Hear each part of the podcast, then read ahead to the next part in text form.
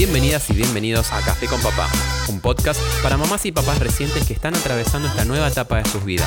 Mi nombre es Iván y te voy a compartir mis experiencias y entrevistas con profesionales. Quédate para que aprendamos juntos.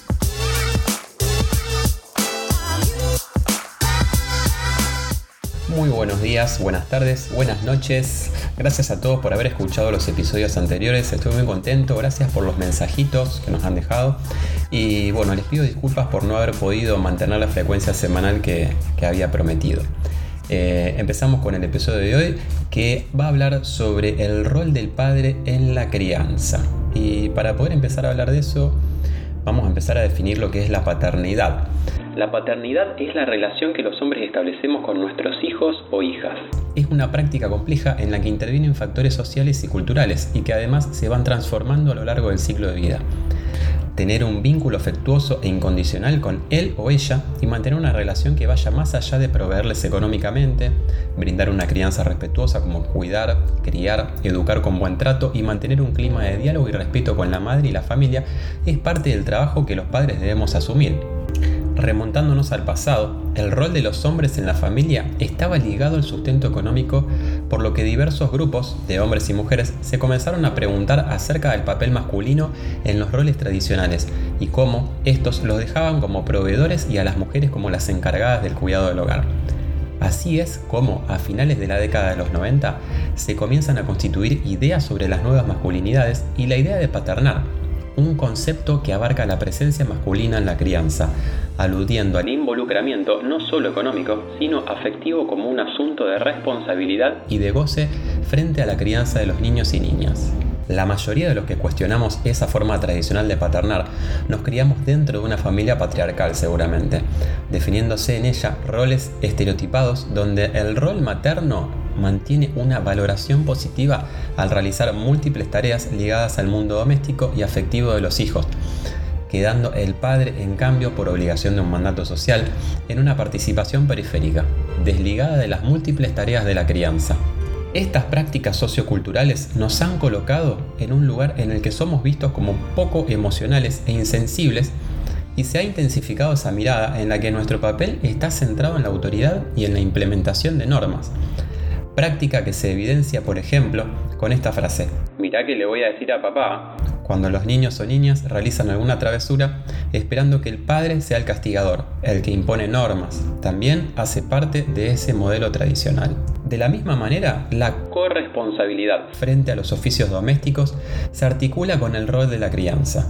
No es cuestión de ayudar con el cuidado de los hijos o hijas, ya que desde esta perspectiva se asume que las labores son únicamente responsabilidad de mamá la corresponsabilidad en la casa y la crianza activa está expresando nuestra capacidad como adultos funcionales para enfrentar algo que es simplemente humano.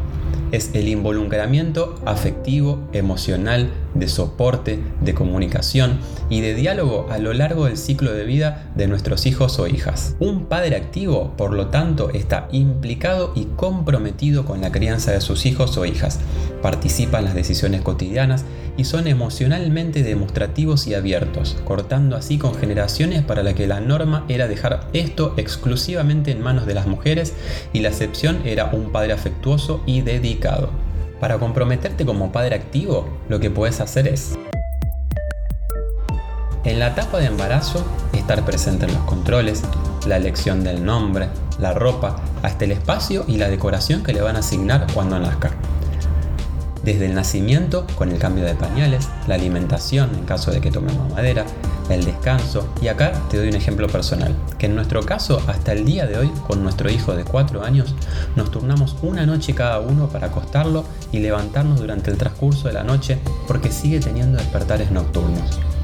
También podemos bañarlos, cambiarlos, sacar turnos con él o la pediatra y llevarlos, darles los medicamentos, cocinar, limpiar la casa, poner a lavar la ropa y todas, sí, todas las tareas que demande el hogar, distribuyendo y consensuando cada una de ellas. Desde lo emocional, proporcionarles calma, facilitar su socialización, llevándolos por ejemplo al parque, los cumpleaños, Cuestión que, por ejemplo, también en lo personal, me llama mucho la atención que siempre el porcentaje de padres que asistimos a estos espacios es aún minoría.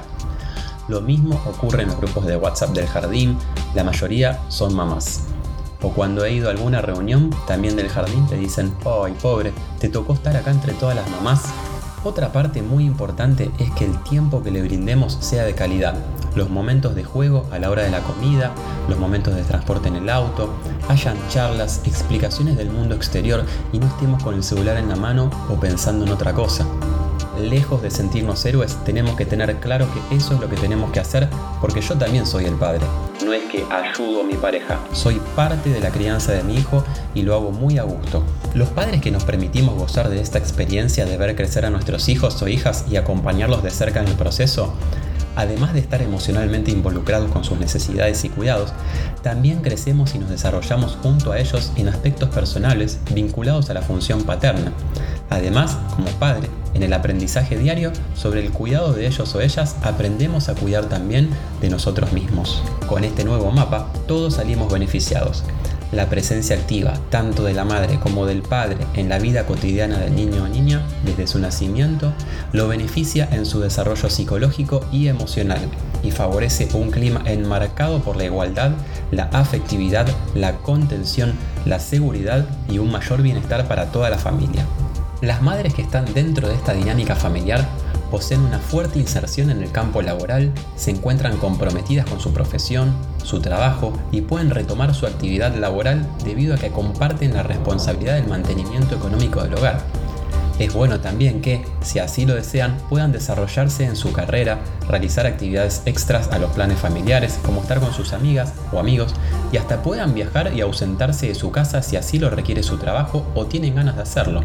De esta manera, mantenemos el deseo de no repetir la misma historia que nos precedió, por lo que la tarea del padre es co-construir en base a la experiencia familiar de origen una nueva forma de relación diferente, empática y cercana con nuestros hijos o hijas y pareja, donde los atributos sociales del género masculino se deconstruyen avanzando a la construcción del rol paterno activo en la crianza. El aporte de la paternidad activa no solo se asocia al soporte económico de la familia y los hijos, sino que, como te mencionaba antes, abarca una presencia integral hacia ellos, que involucra funciones afectivas, de soporte emocional, de cuidado, de respaldo educativo, involucrándonos en todo lo que demanda el crecimiento y desarrollo adecuado de nuestros hijos, sea puramente doméstico o altamente intelectual. Este cambio implica un salto cultural tremendamente positivo para la vida familiar con proyecciones sociales muy interesantes. La función del padre ya no solo es proveer, sino que se observa complementariedad en las relaciones de género, de manera que la corresponsabilidad en la crianza no solo es una opción como antes, es una realidad cada vez más presente que muchos hombres deben ejercer por los beneficios en felicidad y bienestar que de ella emanan. Por lo tanto, no basta haber sido contribuyentes biológicos al engendrar un nuevo ser para convertirnos en papás, debe existir el deseo de querer ser partícipes de esta experiencia. Debe existir voluntad consciente de ser y querer ser padre.